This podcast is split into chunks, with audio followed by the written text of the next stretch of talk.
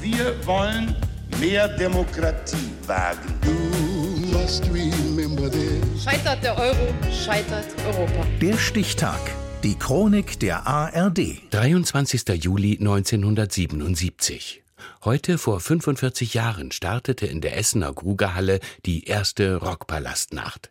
Sie wurde von der ARD in ganz Europa übertragen. Norbert Kunze. Um sich an die langen Rockpalastnächte zu erinnern, genügt zunächst dieser Satz. German Television proudly presents Samstagabend Grugerhalle. Gala-Show der Superstars. German Television Proudly Presents. So rief es Rockpalast-Moderator Albrecht Metzger ins Publikum. Und das deutsche Fernsehen war tatsächlich stolz auf diese Sendung. Vor allem auf die internationalen Acts, die in die Essener Grugerhalle kamen. Der erste Rory Gallagher.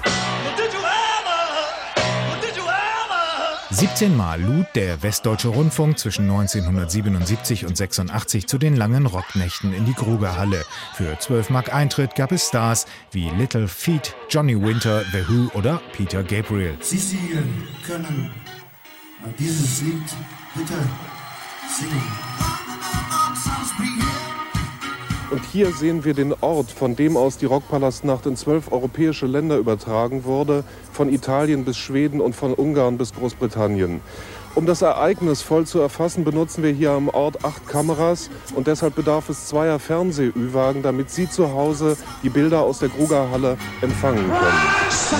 Das Team um WDR-Redakteur Peter Rüchel ließ den Sound aus der Halle zusätzlich und bundesweit über diverse Radiostationen übertragen. So kam der Rockpalast in Bild und gutem Ton direkt ins heimische Wohnzimmer. Ende der 70er Jahre war das eine Sensation.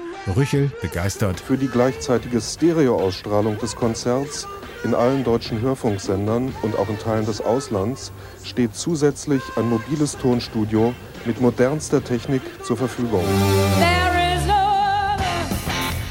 Ein weiteres Wesenselement des Rockpalasts waren die Interviews in den Pausen. Neben Albrecht Metzger brachte der Brite Alan Banks internationales Flair in die Sendung. Ein Höhepunkt reihte sich an den anderen und im Backstage-Bereich herrschte kreatives Chaos. Verschwitzte Musiker im Interview direkt nach dem Auftritt. Legendär die nahezu sprachlose Heroine Patti Smith. Ja, und dann war mir ganz schnell klar, okay, die wird nichts sagen. Alan, I know it's I know it would be better to uh,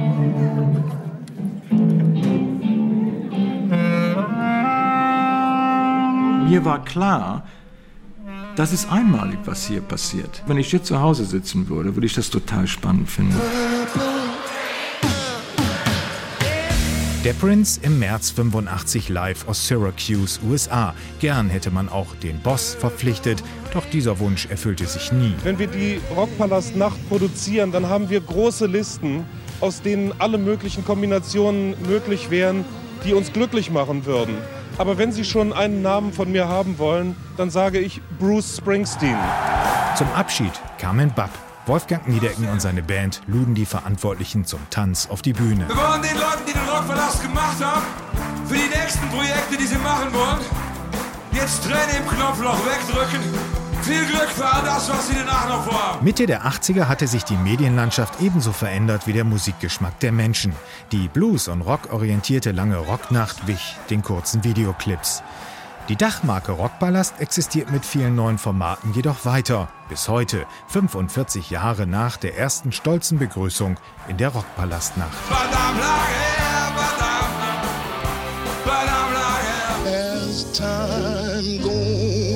Der Stichtag. Die Chronik von ARD und Deutschlandfunk Kultur. Produziert von Radio Bremen.